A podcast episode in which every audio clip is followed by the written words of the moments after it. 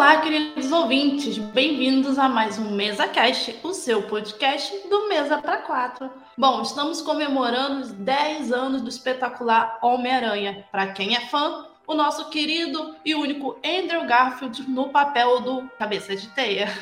E para discutir comigo, eu tenho os três Homens-Aranhas. Eu tenho Rafael Teodoro. Fala, gente. Andrew Garfield é o melhor Homem-Aranha. E tenho dito. E aí, Rony? Caraca, bom dia, boa tarde, boa noite. Cara, o Rafael aí roubou a minha fala, mano. É o melhor Homem-Aranha, não tem condições. Esse, a interpretação do Andrew Garfield é a melhor, mas a gente vai falar disso mais pra frente. Então bora falar desse filme que, cara, traz uma interpretação muito boa ao personagem. Bora lá, galera. E por último, mas nunca menos importante, ele, o nosso teioso maravilhoso que sai no calendário anual da SHIELD e dos Vingadores, Efraim Fernandes. Eu vi o espetacular Homem-Aranha na época no cinema. Não foi uma das melhores experiências que eu tive, porém, com o passar dos anos, eu tenho gostado cada vez mais do Andrew Garfield por conta da ótima atuação dele. E eu quero ver o espetacular Homem-Aranha 3. Nossa, eu não esperava por essa, sinceramente. Fui pega desprevenida. Então, galera, pegando já o gancho que o Efraim acabou de falar, e devido à má reputação do terceiro filme, né, do Raimi, que veio a versão do Mark Webb,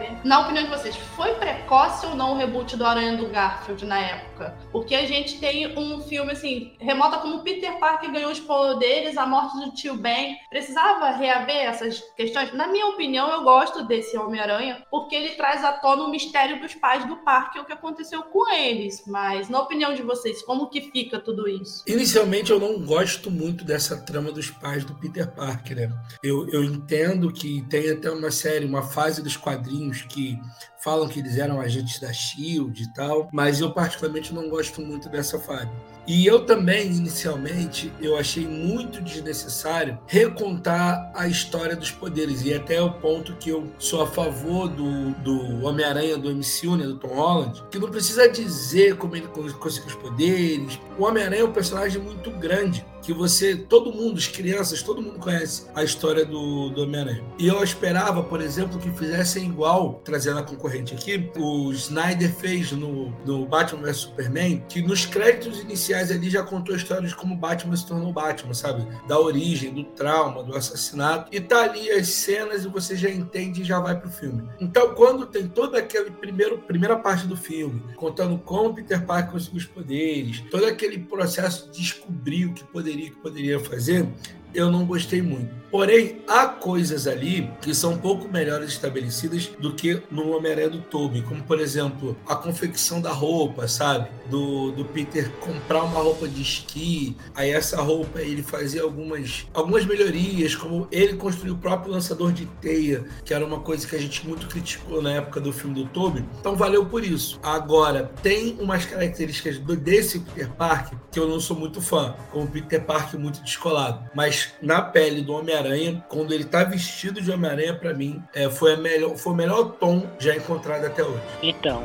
não, eu primeiramente preciso falar que hoje o Teodoro tá demais. Concordo muito com o que ele falou, porque essa, essa reinvenção, essa nova roupagem que deram pra ele, eu acho que foi precoce e muito por causa do, do fracasso do terceiro filme, que Sam Raimi até tinha sonho de fazer o quarto filme. Até hoje falam muito que pode vir um quarto filme, mas tipo, foi, veio muito precoce essa, essa versão do Andrew e tipo, você o primeiro ato desse filme todinho é refazer muitas cenas do, do filme do, do Sam Raimi, lá de 2002. Mostra a aranha mordendo Peter, mostra o tio Ben morrendo, mostra ele, ele indo atrás do, do assassino do tio, mais dark pro personagem. Eu acho que eles dão uma, uma característica mais dark, mais de vigilante mesmo pro personagem, que eu até gosto. Mas como vocês falaram, tem, tem muitos pontos que é semelhantes à, à primeira versão, que foi aos cinemas, mas eu gosto de, do, do personagem que, que eles fazem de coisa nova a interação dele com a Gwen Stacy. Mano, é o casal, tá ligado? É o casal que não tinha aquele carisma todo com o Tobey e a, e a menina que fazia a, a Mary Jane. Não tinha esse carisma todo. E esse esse casal de agora de 2012, eles são eles mandam muito bem.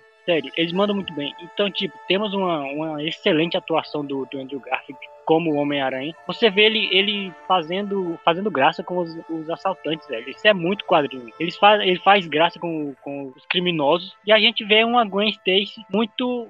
Ela, ela não é uma, uma pessoa que tá ali por estar. Ela sabe o que ela quer ela, ela bate de frente com ele. Eu acho esse, esse, essa troca entre eles, o carisma deles, o, a química deles muito boa. Alguns momentos o filme cria umas barriguinhas, mas eu acho precoce, mas ele traz algumas coisas novas, algumas paradinhas novas pro personagem, como o lance do, dos pais. Eu acho legal porque é muito quadrinhos. Só que tira um pouco do, do peso do, do Homem-Aranha. Tipo, não é uma pessoa aleatória que recebeu poderes. Não, é um cara que já vem do, dos pais dele já estão se envolvendo com essas coisas, tá ligado? Tira um pouco do peso do, do que ele tá fazendo. Mesmo assim, eu, eu acho interessante essa trama e eu acho legal esse filme. Esse primeiro eu ainda acho bem legal. Foi uma boa roupagem que deram para o personagem. Eu acho que o problema, eu acho sim, eu acho que foi um pouco precoce, tipo, em terceiro filme do Raimi terminou em 2007, eu acho que esse primeiro filme do, do Garfield vem em 2000 2012. Mas eu acho que eles poderiam até abordar o Homem-Aranha de novo com uma, uma, uma, outra caracterização, uma outra versão, tudo bem. Só que eu acho que o, o que pecou foi o lance do tio Ben, sabe? A gente vê de novo a morte do tio Ben. Eu acho que eles poderiam simplesmente contar essa versão, né, do Andrew Garfield, só que um Homem-Aranha já estabelecido, sem precisar remontar o passado dele, porque a história do Homem-Aranha todo mundo conhece, até quem não é fã sabe que tem um elemento tio Ben, tia May, tio Ben morre e o Peter vira o Homem-Aranha. Eles poderiam contar uma história com o Homem-Aranha já mais é, formado, já mais experiente, um pouco mais velho já na faculdade, sem precisar remontar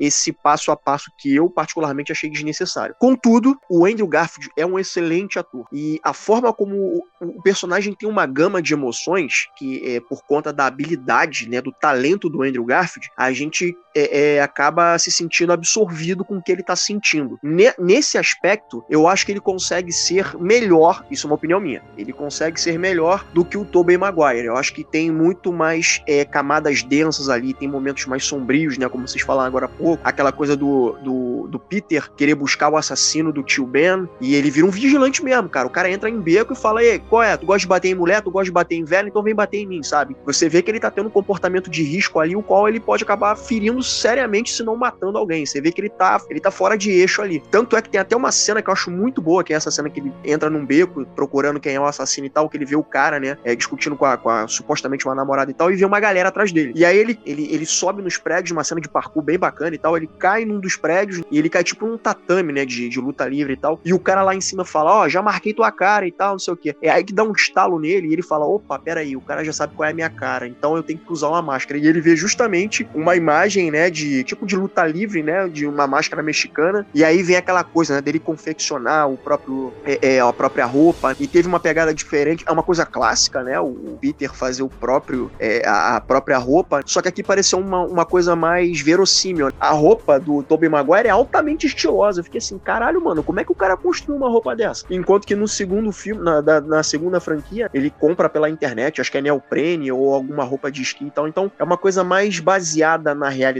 uma coisa mais pé no chão. Então tem pequenas coisinhas relacionadas ao, à versão do Andrew Garfield que eu gosto bastante. Por exemplo, também a Gwen Stacy. Eu acho que o relacionamento entre eles dois é uma coisa bacana, porque eles têm uma, uma química maior, né? Melhor, não sei, em tela. Se relacionado com a Mary Jane e o Toby. É, tem coisas bem particulares na franquia do Andrew Garfield que eu gosto bastante. Porém, aquela coisa, eu ainda prefiro o Tobey Maguire, né, por conta de memória afetiva, mas assim, o Andrew Garfield, ele está sensacional, ele é um ótimo ator, e como eu falei, né, agora, depois dele ter dado as caras em Sem Volta para Casa, eu acho que não tem por que não fazer um terceiro filme dele para concluir o arco, né, porque ficou em aberto essa coisa dos pais dele serem agentes secretos e estarem, é, na época, trabalhando com Connor sobre cruzamento de espécies diferentes, cruzamento genético e tal, então foi uma coisa que meio que ficou ali na franquia e não se tem uma resolução disso, então eu gostaria de ver o, a conclusão desse arco. Oi, Efra, você falando agora sobre esse possível terceiro filme com Andrew Garfield, que é algo que nós que somos fãs do Homem-Aranha ficamos órfãos, porque o Tom tem três filmes, o Tobey tem três filmes, porque o Andrew não pode ter, não é mesmo?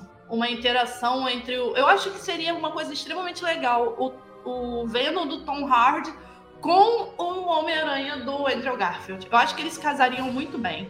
Talvez nem tanto o Morbius, mas o Venom do Tom Hardy conversaria muito com o Homem-Aranha do Andrew Garfield. Até onde eu percebi, tá? O Andrew Garfield, ele tá no universo dele. Não é a mesma realidade em que a gente tem o Morbius e o, e o Venom. É, eu gosto muito do Tom Hardy, cara. Eu acho ele um ator muito bacana. Eu curto pra caramba os trabalhos dele e tal. E eu achei ele uma boa escolha para viver a versão do Ed Brock. O que eu não gosto é o direcionamento que deram pro Ed Brock na, nos filmes do Venom. Eu acho que tá muito distoante, tá muito bobo, tá uma pegada mais caricata que eu não curti tanto. Mas como a gente já debateu em castes passados, né? Fez bilheteria, né? E tá tendo sequências. Eu não sei se eu gostaria de ver, né? É, o, o Andrew Garfield interagindo com essa versão do Ed Brock feita pelo Tom Hardy. Eu não sei, porque assim, eu acho os filmes do Tom Hardy, como Venom, tão ruins, tão ruins. Não, de novo, não por conta da atuação do ator, mas por conta do direcionamento que deram pra história. Mas aquela parada, né? Multiverso Sony. Se a Sony quiser juntar de alguma forma, tá aí. Mas até onde eu percebi, não tem Homem-Aranha no universo do, do Tom Hardy como Venom. Por favor, Efra, me deixa sonhar. Não, eu, eu particularmente, eu acho que se a gente for vislumbrar um futuro, eu acho que é mais fácil a Sony justamente usar o Andrew Garfield como um Homem-Aranha dos filmes dela, que aí você não precisa ter necessariamente um filme do Aranha, mas por exemplo, quem é o, o aranha desse Venom? Bota o Andrew Garfield. Do Morbius, bota o Andrew Garfield. Porque o Tom Holland está muito associado à Marvel, sabe? E, e o Andrew meio que... Eu acho que a gente acredita que ele precise desse desfecho, porque a atuação dos dois sempre foram boas. E, e eram os comentários da época que o filme em si tinha algumas falhas, tinha alguns problemas de ritmo, mas as atuações, principalmente da Emma Stones e do, do Andrew Garfield, gente, o carisma deles era absurdo a relação deles era um absurda, assim. Então, a gente queria mais desses personagens. E a gente não vai falar muito aqui do segundo filme, mas trouxe uma cena emblemática que é a morte dela no segundo filme, que é dos quadrinhos. Só que eu acho que ninguém esperava algo tão ousado num segundo filme, de uma, de uma possível trilogia ou de uma série de filmes. Eu acho que se for para ter uma, um, uma sequência do personagem, eu acredito que o Homem-Aranha do Andrew Garfield poderia ser o aranha desse multiverso da Sony aí de vilões. Cara, eu também, eu também acho que vai muito por esse lado aí. O Andrew Garfield continuar fazendo o papel, vai continuar fazendo o Homem-Aranha. Acho que ele fica como a peça central ali que vai unir ali os vilões acabar batendo de frente com esses vilões que já tem aí filmes consolidados, que é tipo o Venom aí, tem o, tem o Morbius agora que chegou também, tá pra sair o Craven. Então eu acho que se for juntar essa galera, vai precisar de um Homem-Aranha. O Homem-Aranha que eles têm à disposição deles é o Andrew Garfield, porque como a gente falou, como você mesmo falou, o Tobey Maguire pode até fazer um, um novo filme aí, o pessoal tá especulando, mas é especulação para todo lado, velho. Não dá nem para você levar em conta tanto que é especulação. Mas ele pode até fazer um quarto filme, caso o Sam Raimi queira revisitar esse universo e o próprio ator. Mas o, o Andrew Garfield casa muito bem com o personagem. Ele é, ele é, a, a ele é o estereótipo do Homem-Aranha. Ele é moleque quando ele veste a, a máscara, quando ele veste a roupa. Ele é um personagem, ele é o personagem. Eu acho que ele teria uma vida longa ali, se, se por causa de fazer mais filmes ali na Sony, em algum momento ele ia ter que bater de frente com o Tom Hardy. Eu acho que, como a Thames falou aí, ia ser uma coisa legal de se ver, porque tanto ele é engraçado, tanto ele é moleque, quanto a versão do Venom. Eu também não curto tanto a versão ah, engraçadinho, mas a atuação do Tom Hardy é muito boa, velho. Eu não gosto muito mais do, do, do visual, a estética do personagem, tá ligado? Eu sinto carência daquela, daquele, daquela aranha grandona que tem no peito do Venom. Mas eu adoraria ver ele batendo de frente com esse Homem-Aranha do, do Andrew Garfield. Porque, velho, isso ia estourar a bilheteria, isso ia ser muito bom. Isso ia ser um evento, velho. É um evento, porque todos os dois atores têm, têm carisma, todos os dois fizeram sucesso, velho. Mesmo os filmes sendo um pouco questionáveis na história, eles entregam, tá ligado? Os atores entregam. Então seria muito bom ver eles aí em tela contracenando junto reparando hoje do filme do Andrew Garfield, o primeiro filme, ele tem uma cena em primeira pessoa. Não sei se vocês já repararam isso, no momento que ele tá indo de prédio em prédio. Se não me engano, depois o Tom o, usaram mesmo com o Tom Holland, mas é poucos minutos também. E na época do, do Andrew Garfield, a gente tem os jogos do Aranha Verso com o Maio Morales, que trabalha muito isso também. E eu acho que seria muito legal se a gente for trazer o Maio Morales, essa questão de aranha Aranha Verso todo, o Andrew Garfield ser o mentor do Miles Morales. Sim, a gente pensa no, no Tobey Maguire fazer isso? Pensa, seria do cacete. Mas o Andrew Garfield, eu acho que ele seria um mentor tão engraçado quanto o mentor do filme do Aranha Verso, sabe? Aquela coisa é, meio pastelona de sensei, sabe? E essa, e essa questão da primeira pessoa também, o filme do, do espetacular Homem-Aranha, ele trouxe, a Sony trouxe muitas coisas de teste, né? CGI, jogada de cena, da primeira pessoa são coisas que realmente marcaram o filme. Apesar da galera não curtir, foi um bom laboratório. E isso tem, a gente tem que assumir, foi um puta de um laboratório. O diretor desse filme, eu, eu tenho uma apaixonite por ele, que é o Mark Webb. O Mark Webb é o diretor do 500 Dias com Ela, que é um filme indie que tem o Joseph Gordon-Levitt, a Zoe Deschanel. É um filme muito experimental. De ele fala que é um, é um filme sobre o, o, amor, não é sobre o romance. E ele trabalha várias estéticas assim bem diferentes, sabe? Dentro do filme que teoricamente é uma comédia romântica, só que no final o casal não fica junto. Então é uma quebra de expectativa.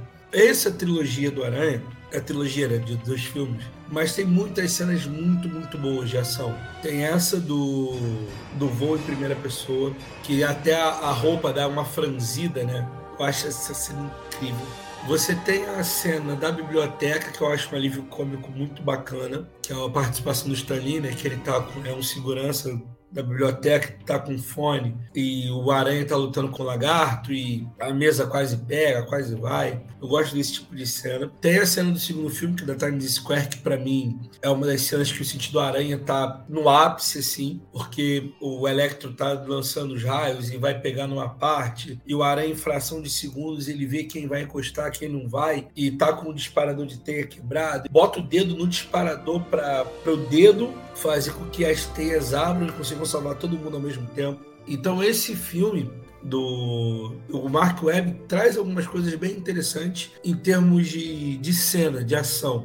E, porém, a gente vai destacar aqui pontos negativos, que eu acho que o visual do lagarto é muito feio. Eu não gosto também do visual do Duende Verde, do, do Harry, né? Também não gosto do Electro. É, eu acho que o problema desse filme são, é a característica dos vilões, como eles estão caracterizados. Mas mas a estética visual de algumas cenas desse filme ela é, ela é bem incrível. Cara, eu, eu também curto muito a direção do Mark Webb porque ela é muito inventiva, tá ligado? Ela é muito inventiva. Não é só uma cena bonita. Um monte de, de fatores que faz ela ser bonita. Então as cenas de ação são muito inventivas e que lembram muito jogos. Eu tava vendo, revendo o filme hoje. Você remete logo, velho, a algum jogo que você já jogou da vida do, do Homem-Aranha. E como vocês falaram aí, cara, a estética é muito bonita, velho. O negócio do da da textura que tem aquela roupa, velho. Aquela câmera em primeira pessoa, as cenas de ação.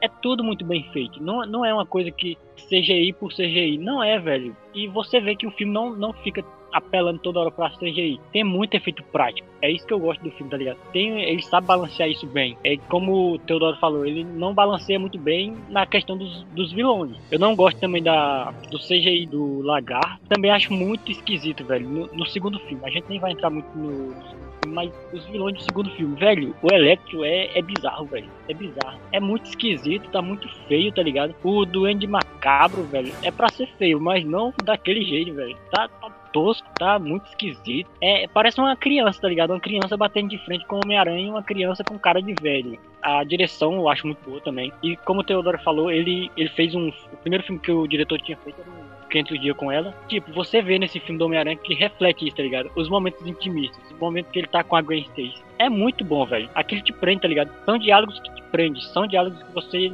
trocaria no, no dia a dia. Você falaria essas coisas, você ficaria besta desse jeito. Cara, aquela cena que ele vai revelar para ela que é o Homem-Aranha. Velho, isso aí é de um diretor que tem, tem cabeça, tá ligado? Que sabe o que tá fazendo. Porque não é apelativo, ele não explica, ele não joga na cara dela. Cara, ele simplesmente lança a teia, puxa ela e dá um beijo, velho. Não precisa dizer mais nada. Ela já entendeu, nós já entendemos. Foi sagaz, tá ligado? É melhor do que verbalizar, ficar jogando coisa ali na, na tela pra gente. A gente não é idiota, velho.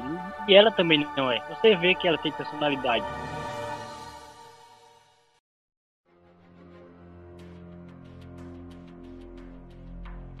Agora, uma coisa que eu não gosto desse filme, velho, é o quão ele, ele é exagerado. Tem umas coisas que me incomodam, velho. Principalmente aquela. Logo no primeiro salto que ele vai dar com a teia. Cara, ele fica dois dedinhos botando de ponta cabeça, se equilibrando com os dois dedinhos, mano. Não é nem com a mão. Aí tem outra cena que ele joga uma bola, velho. Aí na trave lá, bate na trave, amassa, enverga a trave, velho. É muito exagerado, tá ligado? Ele exagera em algumas coisas. Isso me incomoda um pouco. Ele dá um de Shaquille O'Neal, destrói o, a cesta lá da escola, da quadra de basquete, do nadão. É muito exagerado, de verdade. É, essa cena também aí eu acho muito exagerada. Porque na primeira vez, velho, o cara já vai fazer uma coisa dessa e explode a boca do balão. Mano, dá uma exagerada que não precisava. Cara, a gente tá acompanhando uma história legal, não precisa mostrar essas coisas. É um filme de herói, mas não precisa ficar cancarando. Ah, ele é um herói, ele é um super-herói, ele pode fazer isso, ele pode fazer aquilo. O que eu queria pontuar aí que você falou da, desse, dessa coisa exacerbada, né? Eu acho que é justamente onde é que o filme peca que é nesse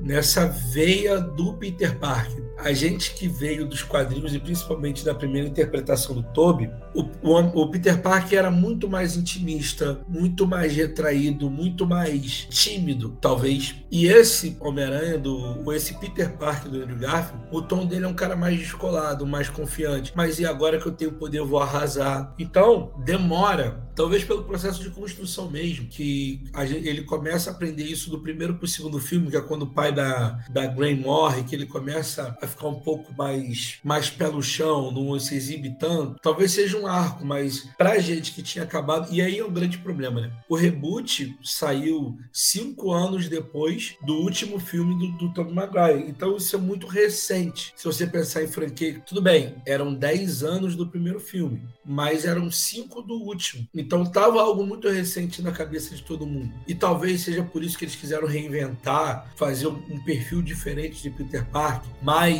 anos 2000, assim, porque em 2012 quem tinha nascido nos anos 2000 estava com 12 anos, estava no começo da adolescência. E a gente lembra que aquela época estava em alta skate, estava em alta é, o hip hop, Link Park bombando. Então eu acho que tem essa, essa ideia de querer transformar esse Peter Parker numa ideia de Ultimate Peter Parker, numa ideia mais jovial, para andar de acordo com os adolescentes da época. E aí descaracterizaram um pouco o Peter Parker do, dos quadrinhos, das características principais. O que eu acho que foi até, o Teodoro, acho que foi até um ponto positivo se você parar para pensar, porque isso é uma característica dessa versão do Peter Parker que a gente vê no, no Andrew Garfield, coisa que a gente não tem Tobey Maguire. Eu vi isso como uma, eu vi isso como uma oportunidade de diferir personagem. Então, como um todo, eu não achei ruim. Eu acho uma sacada bacana pra gente poder diferenciar. A Tamires falou aí sobre o Miles Morales. É, o Miles Morales ele existe no MCU. Então, se a gente tiver a chance de ver o Miles Morales é, em live action, né, um ator encarnando ele e tal, eu acho que isso vai ser possível pela Marvel Studios, porque existe uma cena breve no primeiro filme do Homem-Aranha do Tom Holland, o qual ele tá com com Aaron Davis, acho que é Aaron Davis o nome, né? Ele fala, pô, cara, tu tentou me proteger naquele dia e tal, pô, achei isso bacana. Eu tenho um sobrinho de, sei lá, 7, 8 anos e tal, e eu fico preocupado com ele. Então eu acho mais fácil a gente ver o Miles Morales no MCU do que, sei lá, a gente vê ele futuramente num filme da, do, do Andrew Garfield, o Andrew Garfield passando bastão para ele. Mas aquela parada, né? Sabe lá, né? O Homem-Aranha, na verdade, na real, é da Sony, né? Então pode ser, né? Tá em aberto, né? O multiverso tá aí e não tem regra. Eu esqueci da onde o Aranha Verso é a animação, acho que é pela Marvel Studios também, se eu não me engano. É, é Sony o Aranha Verso? Aranha Verso é da, é da Sony. Então me deixa sonhar, caramba! Sim. Tá falando que não vai. Ah, ah, ah, porra! O Miles Morales ele é mencionado no MCU. Então é possível que a gente veja essa versão do MCU futuramente. Mas como eu falei, é multiverso. Se eles forem brincar com o multiverso na Sony, eles podem ter a, a Sony pode trazer uma outra versão do Miles Morales. Mas assim, ele já tem um pezinho encaminhado no MCU por ele ser citado, né? E a gente tem, né, óbvio, né, como a gente falou aqui, é, tem o multiverso da, da o Aranha Verso, né, nas animações da Sony, o qual tem a, a excelente animação maravilhosa, que é Homem-Aranha no Aranha Verso, que a gente tem o Miles Morales como Sim. grande protagonista. E olha que animação maravilhosa. Então vai que a Sony queira fazer um live action também, né? Vai saber. Então, com essa questão de, de multiverso, eu acredito muito que a, que a Sony vai pegar esse gancho de multiverso e tirar a animação pro live action. Porque não seria nada mais do que outro universo Homem-Aranha. Traz pro, pro, pro live action, mete o Andrew Garfield como mentor do Miles Morales e fé E fé, meu irmão. Tá aí, o roteiro tá aí. Só não faz quem não quer, entendeu? Assim que acabou o Sem Volta para Casa, saíram algumas notícias que já tem uma nova trilogia do com Peter Parker agora na universidade sendo preparada, ainda dentro do MCU. E que teria uma outra trilogia dele adulto, trabalhando aí no, no junto com o JJ e tal, é, programada mais para frente. Se isso acontecer mesmo, você passando num espaço aí de aproximadamente três anos entre um filme e outro, mas tem pelo menos uns 20 anos aí de Tom Holland como Peter Parker. Se isso acontecer, eu não vejo, ao menos daqui a uns 10 anos, aparecendo Miles Morales no MCU. Eu acho que para o Miles vir para o MCU, vai aparecer ali talvez no quarto filme, ou no, melhor, no quinto filme, indo para o sexto filme dessa nova trilogia. Isso então bate uns 10 anos ainda para aparecer o Miles Morales. Na minha visão, se tratando de Marvel. Agora, se tratando de Sony, realmente aí mais uns 5 aninhos já tem um filme aí do, do Miles, bobear.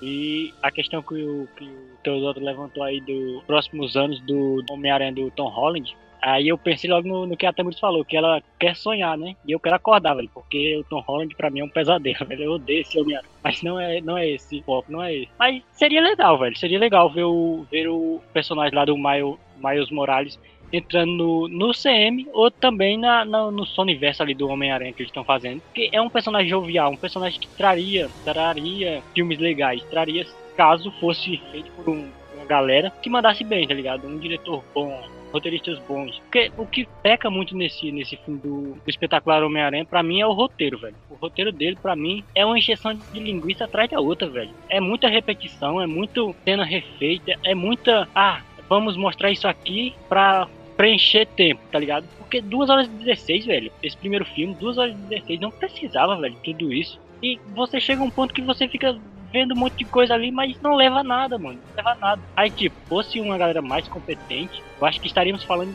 muito melhor aqui. Então, são 10 anos que, que faz esse filme. E a gente lembra mais por memória afetiva. Porque é uma versão legal do personagem. É uma, uma roupagem boa. É um, é um filme que você lembra, tem uma boa lembrança porque tem momentos memoráveis, tem cenas de ações boas, tem uma direção boa. O roteiro, velho, o roteiro peca um pouco. No que ele peca é, tipo, na linearidade dessa história que ele tá contando. Mas, tipo, alguns momentos, o momento do Peter com a, com a Gwen é bom. A forma que ele escreve o personagem Homem-Aranha é bom. Mas o que ele, o que ele erra é na forma que escreve o Peter Parker, velho. Peter Parker dele, desse, desse, do Andrew Garfield, não é muito bom, tá ligado? Não é tão bom quanto do Peter, do Tobey Maguire. Ô, Rony, como você falou, eles têm 2 horas e 16, eles têm um trufo, que é trazer à tona o que rolou com os pais do Peter Parker, que eles trazem uma iniciativa muito boa dessa correlação dos pais deles com, com Connors, só que não fecha. Não fecha. Ah, o Peter investigando isso é picado pela aranha lá dentro do laboratório. Enfim, pronto, a gente já tem mais um beguinho do Homem-Aranha que a gente já conhece. E é isso que é um trunfo legal que eles poderiam ter trabalhado isso no primeiro e no segundo filme, ter começado no primeiro e ter amarrado no segundo. Eles não tocam mais no assunto.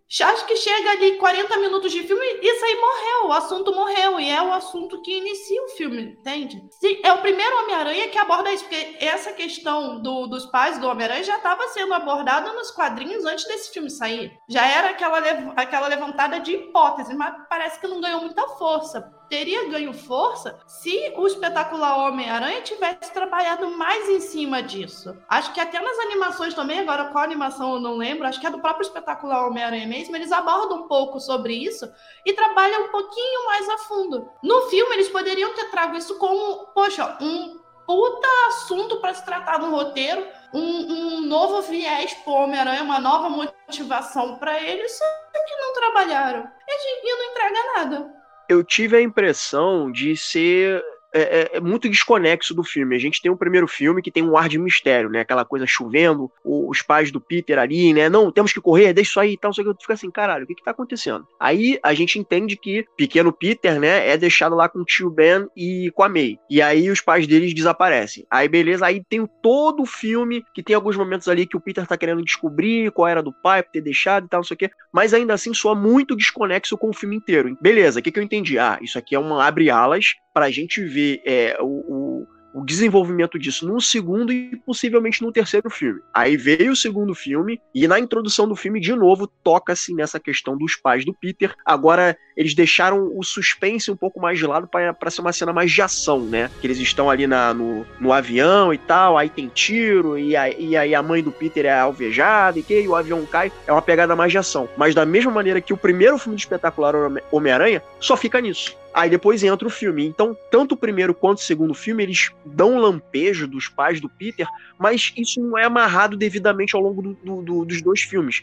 Por isso que eu quero ver um terceiro filme do, do espetacular Homem-Aranha, para fechar essa história, né? Porque a gente tem, pô, a gente tem Lagarto, a gente tem Sexteto Sinistro, a gente tem aquela figura misteriosa que tá montando o Sexteto Sinistro, que dá a entender que é um mistério que no primeiro filme fala com o Lagarto, no segundo filme fala com o Harry. Porra, aí, sabe, tem um monte de coisa ao mesmo. Tem a morte da Gwen Stacy, tem um monte de coisa, mas a gente não sabe que, que, que, o que, que tá rolando com os pais do Peter. É por isso que eu queria um terceiro filme, entendeu? para fechar essa parada. Mas eu, eu não sei, eu não sei se a gente vai ver um terceiro filme. Tem, tem poucas soltas aí. Oi, pra se houver um, um terceiro filme, é muito provável que eles vão começar o filme sobre isso e não vão fechar também. Porque eles mudam o foco pros vilões assim. E parece que se perde, o roteiro se perde. E o, o espetacular Homem-Aranha é um ótimo, é um ótimo viés para retratar isso. Porque muito, desde do, do, do início do Homem-Aranha, a gente se pergunta, poxa, e os pais do Peter? O que, que aconteceu com eles? Pronto, o espetacular Homem-Aranha no cinema, a Sony nos deu um caminho, mas não seguiu. E provável que no terceiro filme, se houver, eles também não vão, não vão abordar, porque eles vão querer pegar multiverso, vão querer pegar é, outros vilões, não sei, Venom, Morbius, sei Eu... lá,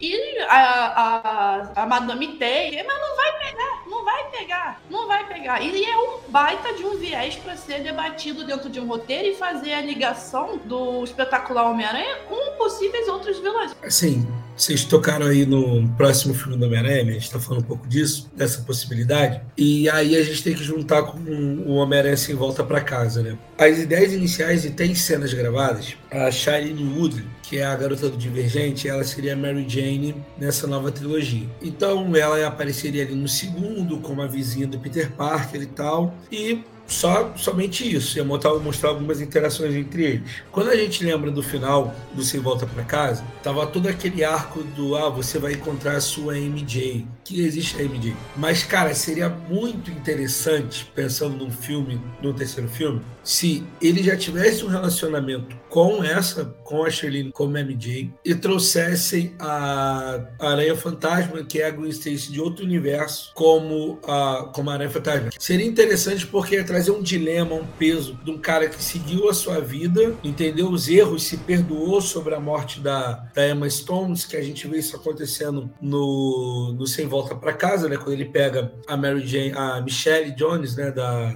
do, do Peter Parker lá, do Tom Holland, fecha o arco dele, ele se perdoa, ele toca a vida, aí vem uma outra alguém do passado para trazer esses fantasmas de volta, eu acho que é uma boa dinâmica. Sobre a questão dos pais do Peter, eu lembro muito do esquilinho lá da Era do Gelo, que tinha a história dele paralela. A Era do Gelo seguia e tinha lá o esquilo correndo atrás das doses. Eu acho que a história dos pais do Peter Parker é a mesma coisa do esquilo. Você vê um trecho do filme, mas não é sobre o filme. Você vê um outro trecho outro filme, só que não é sobre o filme. E talvez a gente vai ter um terceiro filme, talvez fechando essa história que não vai ter a ver com o filme, só para você ter ali uma linha do que aconteceu. Se bem que para mim esse arco está fechado. Eles estavam fazendo envolvimento lá desenvolvendo mistura genética. Ele descobriu que o Osborn queria usar aquilo para outra coisa, meteu o Pex em segredo, foi morto. Para mim, encerrou aí. Agora, o que eu acho forçação de barra é que só o DNA do Peter era compatível porque o Peter foi usado o DNA do Peter para poder mexer na aranha. Eu acho que aí, como a gente já falou aqui, quebra um pouco da ideia original do Homem-Aranha, inclusive dele ter máscara. O Stan Lee falou que o Homem-Aranha é todo coberto porque qualquer um pode ser, dependente de gênero, independente de cor, independente de idade. Então, quando você traz no filme que era o DNA certo daquele Peter Parker, você tira essa mítica do Homem-Aranha que qualquer um poderia ser. Exatamente, exatamente. Não, o homem tá demais hoje. Porque, tipo, isso quebra muito. Isso quebra muito porque, tipo, só ele tinha o DNA pra, pra dar certo a, a aranha quando picasse ele ali, mano, não é qualquer um que pode ser o Homem-Aranha. É uma pessoa já escolhida. É igual aos pais dele, que ah, tem um envolvimento com isso, tem aquilo. Então ele não, não foi escolhido por uma, uma força maior. Não, ele já estava predestinado. Isso, isso tira muito do, do peso que o personagem tem no quadrinho, o personagem, a mística do personagem. E voltando ao Connors, outra coisa que o roteiro é muito, sei lá, velho, você não entende o que, que ele quer, quer passar, tá ligado? Que ele passa todos aqueles anos sem conversar, sem ir lá com a família do Peter. Porra, ele não era amigo do, dos pais dele, ele não tinha essa, esse laço, então por que, que ele não foi? Aí, tipo, quer matar o Peter e no final o roteiro joga que ele, ah, não vai atrás do moleque, agora você quer proteger o garoto. Não faz sentido, tá ligado? É uma amarração bem, bem esquisita desse personagem. O personagem ele é meio contraditório do início ao fim e até agora eu não entendi muito bem. A, a motivação dele era criar um monte de lagarto. Pô, como assim?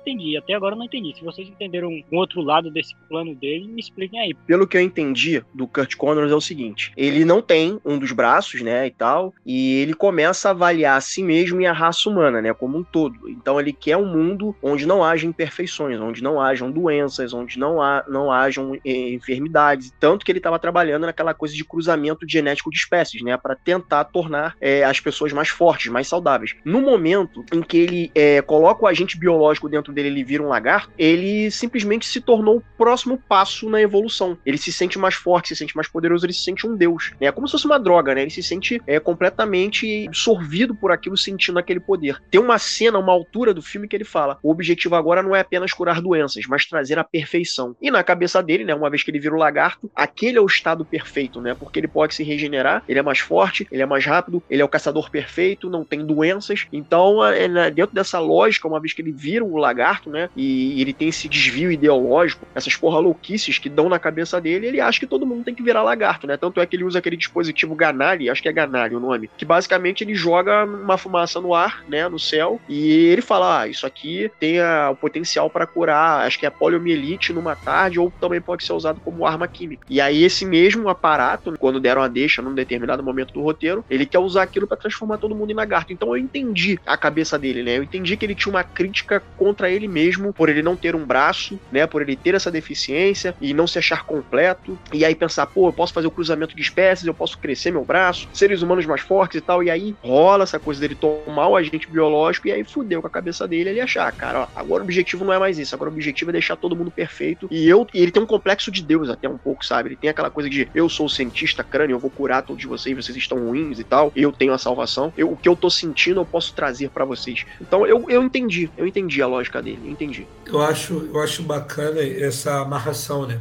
Do, a ligação é que eles trabalham com genética. Então, os pais do Peter trabalhavam com genética de aranha, o Connors com genética do lagarto, e aí tem um outro cientista que trabalha com outro tipo de genética. Então, dá para dar uma ideia que existia um projeto compartilhado de vilões. Então, eu acho, eu acho isso interessante, só que não conseguimos ver isso desenvolvido, porque aí eu sempre acho que é um erro da Sony, que a Sony sempre quis fazer um projeto do Sexteto Sinistro e nunca conseguiu. E no final do segundo filme a gente vê lá as armaduras completinhas, né? Isso aí eu não curto muito, mas é bom ver que foi algo planejado da do que o Homem-Aranha tem de melhor, que é a cadeia de vilões, da galeria de vilões do Aranha é muito bacana. Então você ter, tipo, a organização do mal e as ramificações eu acho interessante. É que o Rafa falou, né, sobre a, essa inserção do sexteto sinistro pela Sony com as armaduras. O Rino, no fim do, do espetacular Homem-Aranha 2, a, aquele Rino, na minha humilde opinião, ele tá maravilhoso aquela armadura. Tá exatamente o que eu esperava de ver na, no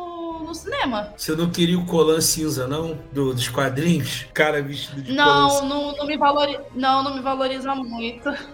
Não me Cara, valoriza, muita não valoriza reclama, muito o Colan cinza. Muita gente reclama porque é muito tecnológico. Mano, rinoceronte que é palpável de ver na tela. É uma coisa que é palpável de ver. Mano, ninguém quer ver um cara vestido de Colan. Pô, mas eu vou te falar, eu acho que o principal, eu acho que o principal problema, o Paul Diamante, ele é um ótimo ator.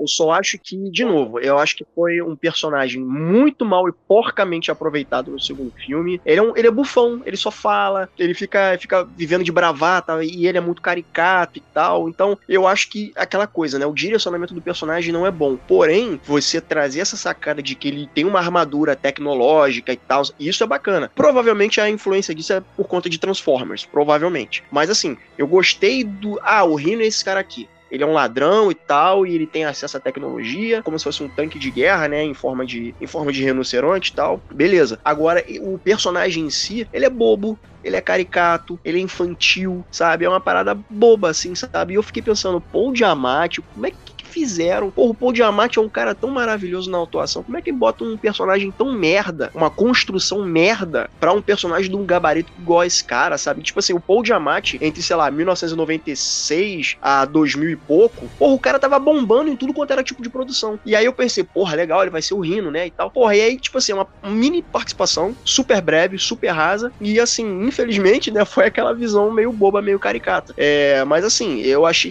a sacada de colocarem ele numa armadura bem feita. E assim, aquela cena, a cena inicial do segundo filme do Homem-Aranha, que como o Teodoro falou, ele tá no ar, e tá bem alto, né, aquela cena voando e tal, ele indo para Nova, ele, ele sobrevoando Nova York, dando rasante e lutando contra ele, né? Ele tem que tá, ele tem que ir para a formatura dele, ele tá atrasado. A Gwen Stacy tá ali no telefone, cara, cadê você e tal, não sei o quê. Ah, daqui a 5 minutos, 10 minutos no máximo eu tô chegando aí. E aí no final, de novo, ele tem esse embate com ele. Então, assim, as cenas de ação já deu pra ver que eles conseguiram construir bem. Tanto no primeiro filme quanto no segundo. Mas eu acho que o que peca na franquia do Andrew Garfield é o desenvolvimento de vilões. E dessa galeria de vilões que tem no Andrew Garfield, o Rino, cara, meu Deus do céu, eles cagaram forte em cima do Rino, sabe?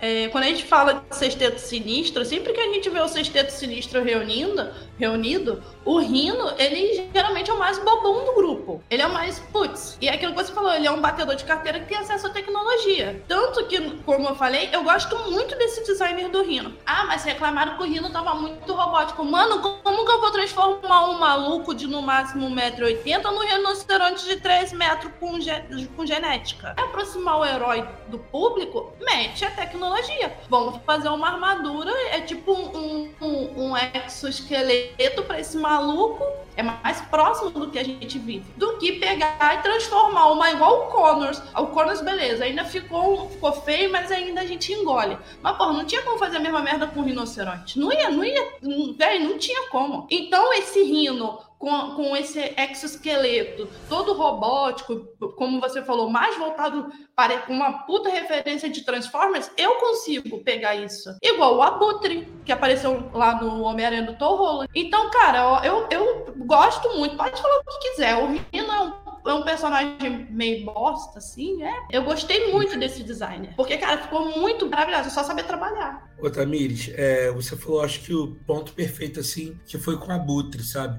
Cara, o abutre dos quadrinhos é um velho vestido de verde com as asas tipo de galinha. Então, assim, não dá para transportar. Então, quando meteu aquela roupa um pouco mais militarizada, um, um, como as asas ali parecidas com as asas de avião, turbina. Só que hoje a gente também tem uma muita boa vontade com a Marvel. Então, assim, ah, da Marvel a gente releva. Mas o Rino não dá porque é a Sony. Mas o que eu gosto desse arco do Rino, aí não, não é nem do filme, gente, mas é porque é uma, eu gosto da cena final, que é o Homem-Aranha quebrado ali, o molequinho vestido de Homem-Aranha. Eu acho que aquela cena ali, tipo, o, o Homem-Aranha do Andrew Garfield falando, cara, eu tô na merda, eu não queria, mas eu tenho que fazer isso. Sabe? É meu trabalho, independente se eu tô bem ou se eu tô mal. É o Homem-Aranha que tá em depressão tá mal, tá na bad, mas vai lá resolver o problema. E eu gosto quando ele meio que se alonga assim, faz aquele movimento do braço, do tipo, ah, tô meio enferrujado para isso aqui. E ele brinca, né? Até nisso ele é divertido, como ele fala, ô rinoceronte, você quer que eu vá aí te dar um tapa, que não sei o quê? Tô aí. Então, em nome de todos os rinocerontes de verdade, tô indo aí deter você. Então, esse, esse do Andrew Garfield, esse lance leve dele, eu acho que é o que faz esses filmes, faz a gente estar tá aqui conversando sobre esse filme 10 anos depois. E vale lembrar que esse filme ele saiu meses depois de Vingadores, o primeiro filme, que era uma coisa nosso, um time de equipe, aquela coisa toda e veio esse Homem-Aranha para escala um pouco menor, com o lagarto, aquela coisa bem bem de bairro, assim, ao ponto da gente querer fomentar, caramba, eu quero ver esse Homem-Aranha junto da Marvel, né? Tinha até, o pessoal começou a fazer aquela cena, né, de Nova York, todo mundo em volta, botaram o Homem-Aranha lá do, do, Andrew Garfield na, naquela cena, porque era o que a gente queria ver. Então eu acho que esse, os vilões foram pessimamente desenvolvidos e eu acredito que a ideia foi realmente dar foco na relação Gwen Stacy com o, o Peter, porque é o que prende o filme, né? É o alicerce do filme, a relação entre os dois, no carisma entre os dois atores. Não sei se vocês sabem disso. Reza a lenda que na época é, haviam já tinha lampejos de negociações entre a Amy Pascal, eu não sei se era a Amy Pascal, mas entre a Sony e a Marvel, porque eles queriam inserir, eu acho que era a Torre dos Vingadores em algum frame bem rápido na, no filme do Andrew Garfield ou o contrário, colocar uma torre da Oscorp na, na no, no, no, filme dos Vingadores, algo assim, para dizer, opa, olha só, eles estão no mesmo universo. Só que aí, no final das contas, isso acabou não acontecendo. E aí eu lembro de ler uma notícia na época que Kevin Feige queria sentar para jantar, para conversar com o Andrew Garfield sobre juntar os universos, juntar, fazer com que o Homem-Aranha dele e os Vingadores se passassem no mesmo universo. Mas aí as negociações não foram para frente e foi quando teve essa. E aí o segundo filme, né? Não foi tão bom assim. E aí o Kevin Feige pensou: quer saber? Vamos rebutar essa ideia do Homem-Aranha, vamos inserir ele no nosso universo, mas tem que ser uma terceira versão, foi quando chegou o Tom Holland. Como o Rafa tava falando, que esse filme, até 2012, né? Bateu junto com o primeiro filme dos Vingadores. E assim, acho que foi um, um certo erro da Sony, porque esse filme dos Vingadores era um filme esperado. Eu lembro que eu tava no final do ensino médio, ela nos falava de outra coisa lá na escola, tá ligado? Então, era um filme possivelmente esperado, porque a gente já tinha aí o Homem de Ferro, que já vinha arrastando isso com a, isso, essa, preparando o público para os Vingadores. Então, mandar esse, esse o espetacular Homem-Aranha junto, no mesmo ano que veio os Vingadores, que era um filme esperado, não foi um acerto muito, muito legal. A galera começou a se aquecer para pedir o Homem-Aranha com os Vingadores. Então, depois depois disse, ah, queremos o Homem-Aranha com os Vingadores. E veio o Tom, o Tom Holland. Então, né, foi um mal necessário, foi algo que deu certo. Agora deu certo. Depois do Sem Volta para Casa, possivelmente deu certo, mas assim, acho que poderia ter seguido um caminho diferente, sabe? Um caminho um pouco melhor pros fãs, sabe? Cara, eu, eu acho que eles soltaram tão próximo do, do filme filme dos Vingadores pra surfar o hype, tá ligado? Pra surfar o hype do, da rival, tá ligado? Que era a Marvel ali tava fazendo um filme, um evento. Aí eles, todo mundo tá falando de, de filme de herói agora, todo mundo tá falando de, de super-herói. Vamos soltar o nosso filme pra mostrar a eles que a gente tem, tem calibre, a gente pode fazer um universo também. Acho que eles pensaram mais, mais ou menos por aí, pra surfar um pouco no hype, e até que deu certo, tá ligado? Deu certo porque o filme fez bilheteria, só não foi muito bem visto pela crítica, tá ligado? Eu acho que é isso que o Rony falou da ideia de o Homem-Aranha, gente, sempre foi um, um, marco de marketing, né? Então, e naquela época, tudo é quando a Marvel faliu, ali nos anos 90, os principais ativos eram Homem-Aranha, os X-Men, Quarteto, por isso que foram vendidos, comercializados. E o Homem-Aranha sempre foi sucesso. Então, a garantida, tipo assim, pô, esses Vingadores aí que são heróis B da Marvel.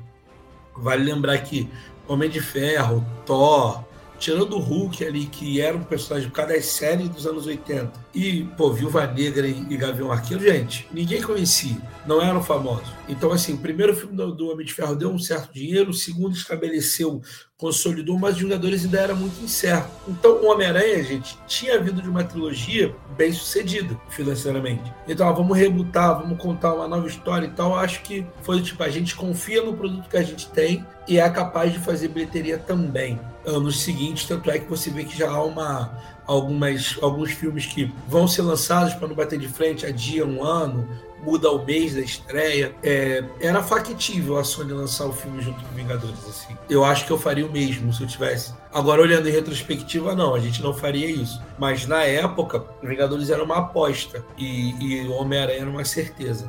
Uma, um dos pontos positivos é, dessa franquia, né, do Andrew Garfield, eu acho que é o Capitão Stacy, né, o pai da Gwen Stacy, porque a gente teve, né, o Capitão Stacy no terceiro filme do Sam Raimi, que é aquele é aquele aquele filme problemático, né? E ele só tava lá para dizer que existe. Nesse filme, nesse primeiro filme do o Aranha do, do Garfield, eu acho muito interessante a forma como esse cara foi construído. E assim, ele é aquele cara ranzinza, mal-humorado e tal, mas eu consigo gostar dele, sabe? Eu consigo. É, o Dennis Leary é, é, esse ator. Também é um ator que já faz trabalhos há muito tempo. Eu acho que ele foi uma escolha muito acertada. E a minha cena favorita com ele é, é a cena do jantar. Porra, essa cena do jantar é maravilhosa, cara, porque ele. ele o, já para início de conversa, o Peter, ele sobe a porra da escada de emergência lá, de incêndio, e aí quando o pai entra no quarto, porra, tem, tem a porra, eu vejo a minha filha com um cara que eu nunca vi na minha vida. Ah, tu é o Peter, né? Oi, tudo bem? Prazer e tal, não sei o que. Então já não tem aquela primeira impressão boa, né?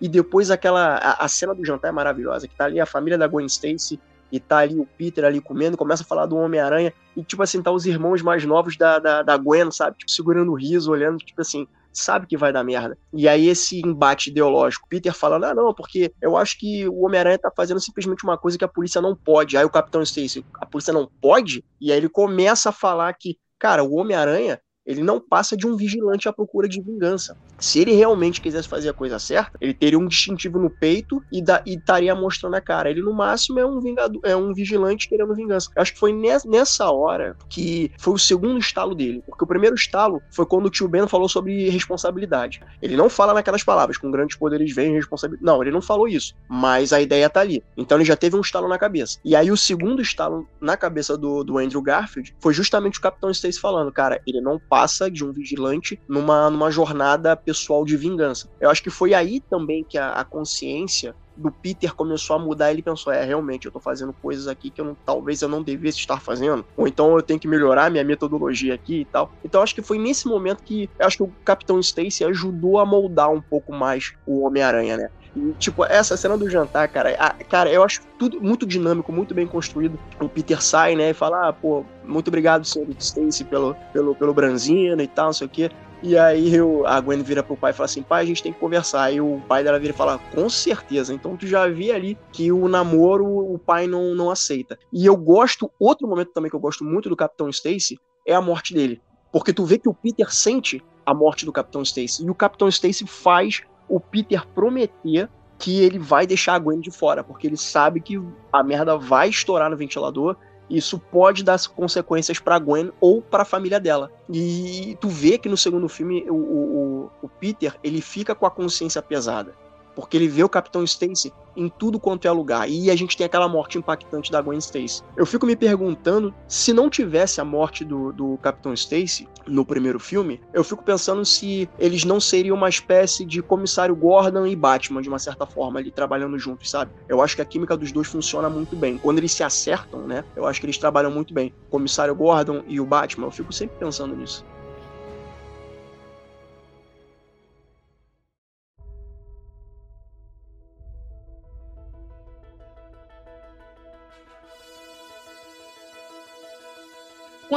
Cadeiras e considerações finais, a gente já vai emendar tudo aqui. Pode começar, Bom, Rafa.